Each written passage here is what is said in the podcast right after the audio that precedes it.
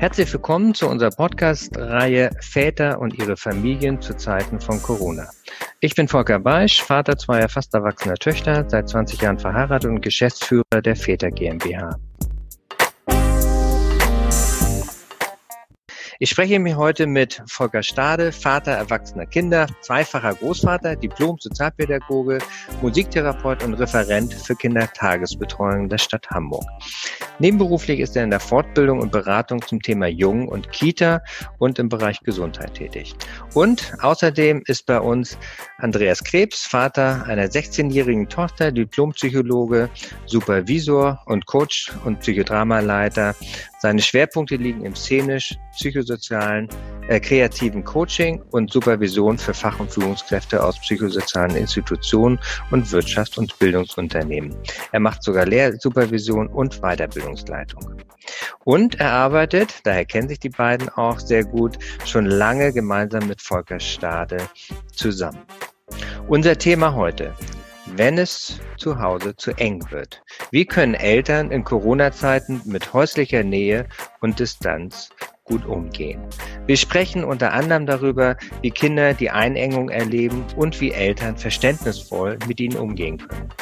Wie Erwachsene in eingeschränkten Spielräumen die Grenzen ihrer Kinder weiterhin achten wie es Eltern gelingen kann, eigene Räume zu bewahren und sich sinnvoll abzugrenzen und wie Familien ihre Außenkontakte nutzen, um Vereinsamung und Isolation entgegenzuwirken. Erstmal herzlich willkommen. Schön, dass ihr beide heute Morgen da seid. Ja, guten Morgen. Guten Morgen. Die erste Frage an Andreas. Ähm, welche Wahrnehmung von Familien in dieser Zeit bringen wir tatsächlich mit? Ja, mein Eindruck ist, dass ähm, natürlich die Dünnhäutigkeit in den Familien zunimmt.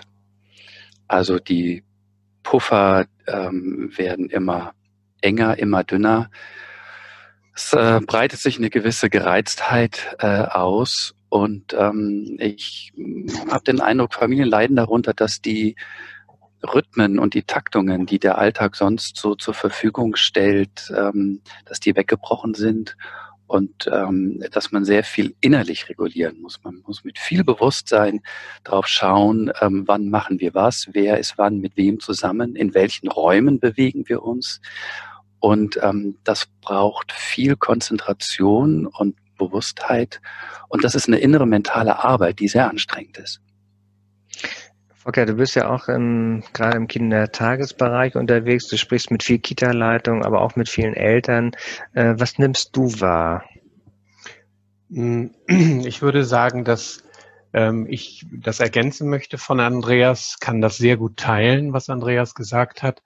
Ähm, ich nehme die Eltern im Moment in der Beratung von Kitas und Eltern teilweise sehr ambivalent wahr. Es gibt die Gruppe, von Eltern, die irgendwie auch eine Stärke entwickeln, die sich auf sich besinnen und die sehr gut äh, versuchen, mit dieser engen Situation umzugehen und das auch noch ganz gut schaffen.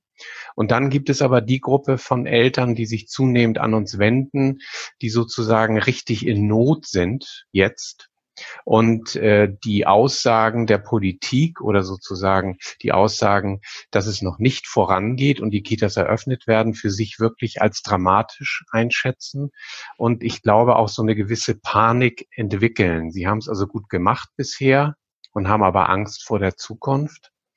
Und ich glaube, da brauchen die Familien wirklich Unterstützung und auch Gesprächspartner in der Familie und auch im Außen.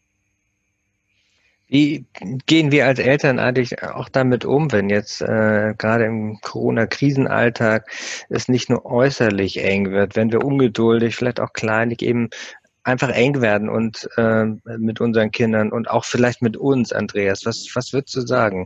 Ähm, was sind da gute, gute Hinweise?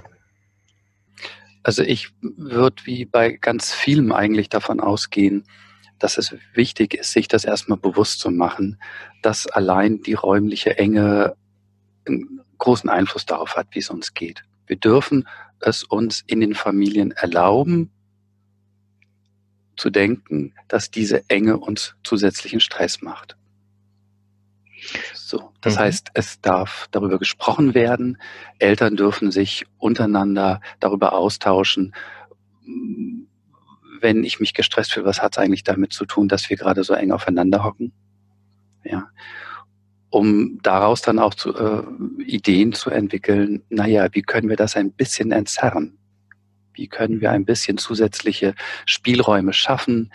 ähm, welche, wie, ne, lässt sich vielleicht ein Wohnzimmer, was groß ist, manche haben eine Wohn, äh, Wohnküche, wobei das einander überlegt, kann ich da irgendwie zusätzlich eine Abgrenzung schaffen, dass wir uns nicht mehr sehen und ein bisschen schwerer auch hören können, dass wir nicht so leicht abgelenkt sind voneinander.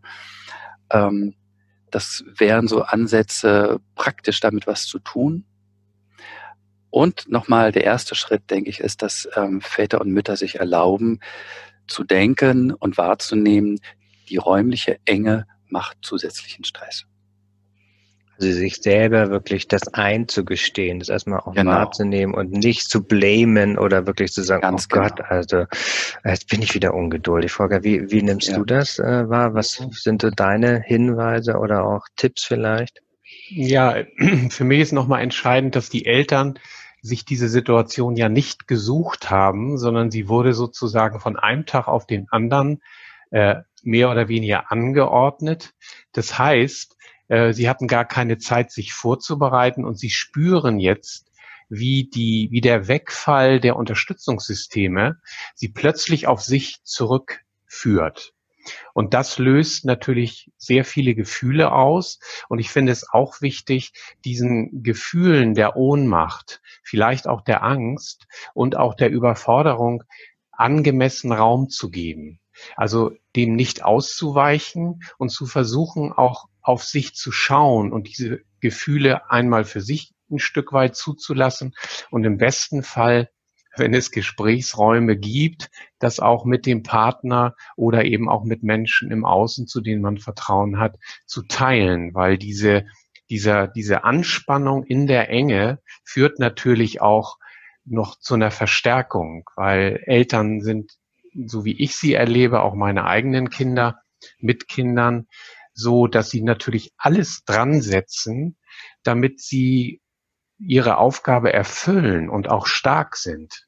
Und da passt es einfach nicht so richtig dazu, wenn ich jetzt schlecht gelaunt bin, wenn ich ungeduldig bin, wenn ich vielleicht sogar wütend bin. Und ich finde es so wichtig, sich auch diese Gefühle, auch die Wut ein Stück weit zuzugestehen, dass man nicht in so einen Status kommt, ja, ich will das alles nicht wahrhaben, ich will es weghaben. Es geht nicht weg, weil die Zeiten sind sehr, sehr lang. Jetzt sind ja, sag ich mal, auch gerade oder gehen Mütter und Väter oder Männer und Frauen ja auch sehr unterschiedlich tatsächlich auch genau mit diesen Gefühlen auch um. Äh, aus meiner Erfahrung auch Mütter haben oft viele Netzwerke, reden auch mehr sich von der Seele, was ja in diesem Fall auch sehr gut ist. Äh, Männer tendenziell ne, denken eher, Mensch, ich muss stark sein, ich muss da jetzt durch. Ähm, Andreas, du hast da ja auch Erfahrung. Äh, was würdest du gerade Vätern vielleicht da auch mitgeben können? Weil das hängt ja ganz hm. stark davon ab, inwiefern sie auch dann äh, einen guten Kontakt vielleicht ja auch mit ihrer eigenen Partnerin dann noch haben. Hm. Also ich habe ähm, oft den Eindruck, dass ähm, Väter natürlich wie alle Eltern ganz besonders gute Väter sein wollen. Und äh, dass das jetzt in mhm. dieser, in, in diesen Umständen ähm, eine Zuspitzung geben kann, dass sie es bei allen Einschränkungen und ähm, Anspannungen und diesem Stress äh, trotzdem ganz besonders gut machen wollen. Und an der Stelle, ähm, denke ich, kommt eine Entspannung rein, wenn sie sich das erlauben, nicht perfekt sein zu müssen, nicht zuletzt auch vor ihrer Partnerin. Ähm, ich habe neulich mit einem Vater gesprochen, der ähm, gar nicht auf die Idee gekommen war, Unterstützungsangebote seiner Frau anzunehmen, weil er in dem Glauben war, er hat gesagt, er macht seinen Part, er übernimmt das, also die hatten Absprachen, ähm, äh, beide waren im Homeoffice. Und ähm, es ist ihm offenbar schwer gefallen, äh, von den Versprechen, die er gegeben hat, abzurücken und ähm, sich ein bisschen mehr Unterstützung oder Entlastung zu holen. Und wichtig ist, darüber im Gespräch zu sein, ähm, weil das eine sind sozusagen statische Absprachen, die braucht es immer wieder, aber trotzdem nicht die Flexibilität zu verlieren und auch von den eigenen Idealbildern, die ich von mir selber im Kopf habe, da auch mal fünf Grade sein zu lassen. Ne? Es braucht eine Flexibilität. Und vielleicht ist bei aller Krisenhaftigkeit jetzt mit Corona das auch für manche Paare oder überhaupt für Paare eine gute Chance, sich ein bisschen mehr von ihren, naja, von ihren eigenen Ungereimtheiten und ähm, Unsicherheiten auch zu zeigen und sich anzuvertrauen und damit im Grunde ihrer Beziehung einen Dienst zu erweisen, weil mhm. sie sich mehr öffnen und anvertrauen. Mhm. Ich würde das gerne ergänzen, ja, weil ich glaube, es liegt ähm, da auch eine große Chance drin. Ne? Zuerst denkt man ja, oh Gott, wie kriegen wir diesen Alltag jetzt geregelt? Und dann kommen unter Umständen leider auch noch die Punkte treten zutage, die auch in der Beziehung vielleicht nicht ganz so rund laufen. Und nun merkt man plötzlich, ach, man müsste eigentlich sprechen, aber der Raum für ein ruhiges Gespräch bei einer Organisation von 24 Stunden ist gar nicht richtig vorhanden. Aber auch da geht es, finde ich, wieder darum, sich sozusagen mit sich selber zu versöhnen, ein Stück weit auch zurückzutreten und zu sagen, ja, ich habe jetzt diese, diese Angst oder auch die, die, die angestrengte Situation und ich öffne mich aber gegenüber meinem Partner und kriege dadurch auch eine gewisse Entlastung in mir selber. Das ist total schwer, aber ich glaube, es hilft unheimlich das Gespräch auch mit dem Partner und die Chance zu nutzen, die es dann vielleicht gibt. Und wenn es eben eine Viertelstunde beim Wein abends, wenn die Kinder schlafen ist. Aber die Zeit muss man sich, glaube ich, unbedingt nehmen, damit die Entlastung greifen kann. Ja, super, vielen Dank. Ähm, sehr spannend. Ähm, jetzt ist natürlich der eine Aspekt so dieser Selbstfürsorge auch, ne? also als, als Vater, als Mutter, aber natürlich auch als Paar. Also verstehe das ja auch so, dass ihr sagt, Mensch, ist auch gut für mich selber zu sorgen, äh, vielleicht auch Sport zu machen, spazieren zu gehen und so weiter, um da auch so ein bisschen auch zu reinzuspüren, äh, wo stehe ich eigentlich gerade, auch tatsächlich auch mit meinem Druck, unter dem ja wirklich viele jetzt auch, viele Eltern auch stehen. Aber das andere ist natürlich auch noch, und ihr hattet das auch schon angesprochen, äh, so diesen Anspruch auch nach wie vor gute Eltern zu sein.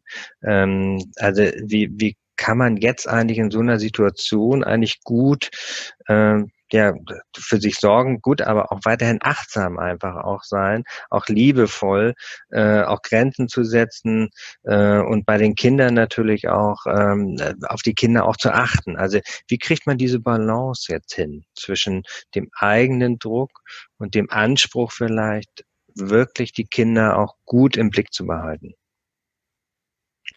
Ja, vielleicht greife ich einfach kurz ein Stichwort auf, was eben schon mal fiel. Ähm, da geht es um Rhythmus. Also mein Eindruck ist, Enge und Stress macht schnell. Das heißt, Eltern, ne, das ist total verständlich. Wir werden, wenn wir unter Druck stehen, werden wir schnell. Wir reden schneller, wir erwarten schneller von uns selber, dass uns was Gutes einfällt. Wir erwarten natürlich dann auch von den Kindern, dass sie das schnell umsetzen, was wir uns vorstellen, die Ansagen, die wir machen. Und ähm, wenn ich von Rhythmus spreche, meine ich, zu versuchen einzubauen, dass es Zeiten gibt zu Hause, in denen wir schnell machen können und auch schnell machen dürfen. Und aber auch, und da liegt, glaube ich, mehr die Verantwortung bei uns als Erwachsenen, dass wir auch Zeit, dass wir auch selber zum Beispiel in der Kommunikation, wie schnell reden wir mit unseren Kindern. Hm. Wenn ich schnell mit meinem Kind rede, ist da mehr Druck dahinter, geht davon mehr Spannung aus, als wenn ich versuche, da muss ich mich innerlich natürlich selber hm. regulieren, wenn ich versuche, in einer einigermaßen langsamen, ruhigen Ansprache mit meinem Kind zu bleiben. Und wie gesagt, Rhythmus, das heißt nicht, ich muss den ganzen Tag mich jetzt künstlich drosseln und total langsam werden, aber zu vermitteln, ich darf schnell sein und auch Kinder haben ja das Bedürfnis, rumzupesen und schnell zu sein, ähm, aber es zu takten und zu signalisieren, okay, jetzt können wir, äh, machen wir ein bisschen langsamer. Und dann gibt es auch wieder Zeiten und Räume und Gelegenheiten, wo wir alle auf die Tube drücken können. Okay, ja, spannend. Volker, wie, wie Rhythmus, Geschwindigkeit und mhm. Langsamkeit koordinieren, genau. Also, äh, lieber Andreas, die, die, das Thema mit dem Rhythmus finde ich sehr, sehr spannend, weil. Du bist ich, Musiktherapeut, kann ja, das sein? weil, weil ich äh, darüber ja auch viel nachgedacht habe und auch äh, in Seminaren das immer mit aufnehme. Und es ist, wenn man das jetzt nochmal dieses musikalische Element nimmt, dann ist es so, wir verlieren auch unseren Rhythmus und der Rhythmus, den wir in uns tragen, wird in Zeiten der Anspannung logischerweise auch negativ beeinflusst. Und ein guter Weg ist es natürlich auch dem Rhythmus zu versuchen zu folgen. Deshalb sind wir wieder bei dem Eigensinn, also darauf zu schauen, wie finde ich mich jetzt eigentlich in dieser Situation wieder und wie komme ich wieder in einen guten Rhythmus. Was ich ganz wichtig finde, ist, die Kinder sind ja an dieser Stelle sehr, sehr gute Beobachter. Egal wie ich mich verhalte, sie spüren die Ungeduld, sie spüren auch die Unsicherheit. Und insofern ist es auch wichtig, die Kinder anzuschauen, wie reagieren die eigentlich auf mich. Ich kann an den Kindern, glaube ich, sehr gut sehen, bin ich jetzt im Fluss oder bin ich, wie Andreas sagt, zu schnell. Ich äh, bin in Unruhe und setze mich selber unglaublich unter Druck. Und das ist etwas, was man sehr, sehr gut auflösen kann, indem man sich ein Stückchen zurücknimmt. Die Kinder sind schon selbstständig, die fragen sogar danach, kann ich helfen? Äh, auch wenn sie klein sind. Mit vier, fünf haben sie schon ein sensibles System, was ihnen die Möglichkeit gibt, auch im System schon wirksam zu sein. Also selbst wirksam zu sein, auch mal zu helfen, wenn es erforderlich ist. Und diese Stärke, aller Teilnehmer in diesem System ist, glaube ich, von grundsätzlicher Bedeutung für die Stabilität.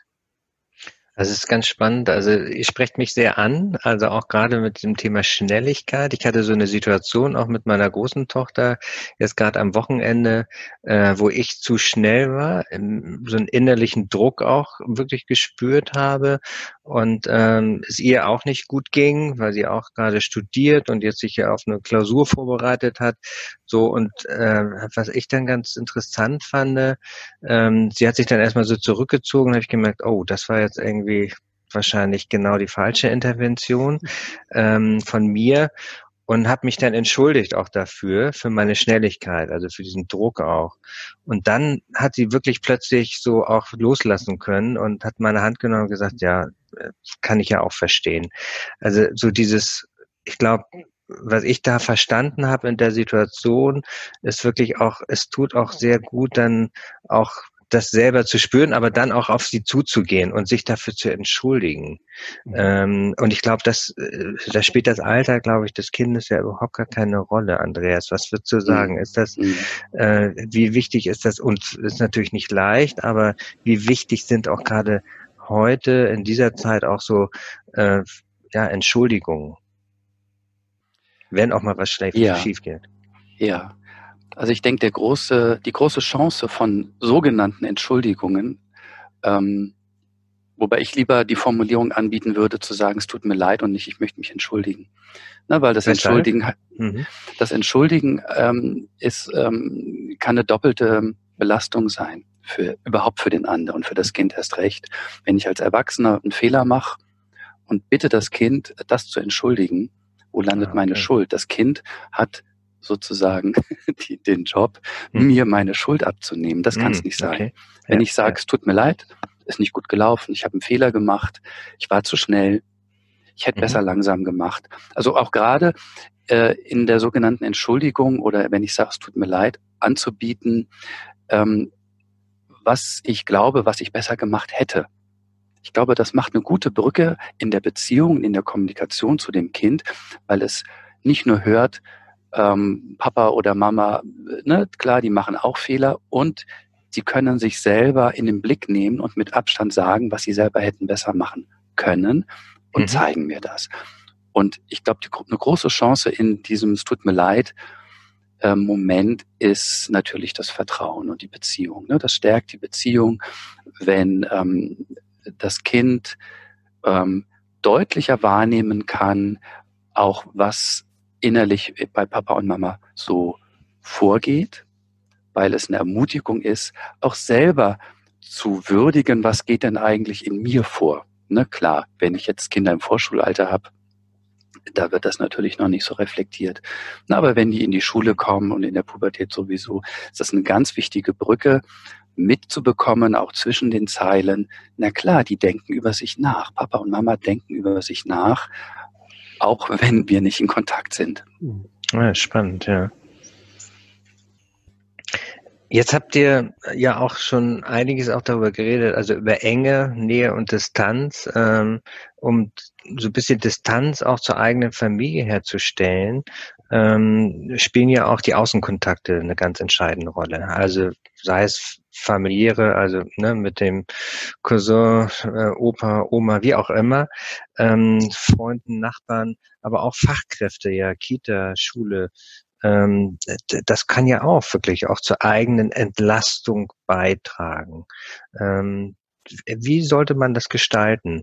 Äh, wie sollte man das auch nutzen tatsächlich? Mhm. Ja, würde ich gerne was dazu sagen. Ich ja, glaube, ich, ich greife mal ein Beispiel raus, was sich im Außen abspielt, weil ich glaube, es ist ganz, ganz wichtig, diese, diese Außenkontakte im weitesten Sinne für sich zu nutzen. Und die Kindertagesstätte, das ist nun mein Bereich, hat, spielt dabei eine riesige Rolle. Es gibt viele Kindertagesstätten, ich habe mir das sehr systematisch mal angehört, wie die das machen, die regelmäßigen Kontakt zur Kita haben und auch das persönliche Gespräch mit den Eltern nutzen. Ich finde, da liegt eine Riesenchance drin. Und die Eltern, die das für sich noch nicht so richtig entdeckt haben, würde ich auch ermutigen wollen, dass sie diese, diesen Weg für sich beschreiten, dass sie auf die Kita zugehen, auf die Erzieherin, die tatsächlich tagtäglich mit ihren Kindern arbeitet. Das hat einen riesen Vorteil. Die kennen sich richtig gut und es ist eigentlich eine Wertschätzung in jede Richtung. Die Kita wird gewertschätzt, dass sie gefragt wird, die Erzieherin. Und die Erzieherin kann sozusagen ihre Wertschätzung auch der Familie wiedergeben im, im Rahmen einer Videokonferenz. Und dieses, dieses gegenseitige Unterstützen spielt jetzt nochmal eine ganz andere Rolle als sonst. Diese Gespräche sind ja nicht immer nur unbelastet. Aber wenn man in einer solchen Notsituation füreinander da ist, hat das, glaube ich, eine Riesenbedeutung und führt auch noch dazu, dass natürlich auch die Erzieherin, die im Moment ja manchmal auch einsam sind ohne ihre Kinder, dass die sozusagen auch im Kontakt bleiben. Und das ist eine Außenöffnung, die man eigentlich hat. Die ist nur belebt, die muss belebt werden, aber man kann sie jederzeit nutzen. Ja, vielen Dank, spannend. Andreas, was würdest du sagen? Äh, wie wichtig sind quasi auch gerade um wieder ein bisschen eine Weite, würde ich mal sagen, gar nicht mhm. Distanz, sondern eine Weite auch genau. äh, in die Familie reinzubekommen, so Kontakte auch vielleicht familiäre oder auch zu Nachbarn. Mhm. Wie wichtig ist das? Ja, also da, das Stichwort gerade Außenöffnung und Weite ähm, will ich unbedingt erst nochmal unterstreichen. Ne? Also rausgehen, andere Kontakte suchen. Ähm, das kann meine Sicht der Dinge einfach erweitern. Ja, also auch wie ähm, erleben, ne, wenn ich mit Großeltern telefoniere, wenn ich mal mit der Tante telefoniere oder Skype oder so, ähm, ich kann mitbekommen, wie sieht denn die Welt bei den anderen aus und dadurch wird meine eigene Welt ein bisschen weiter.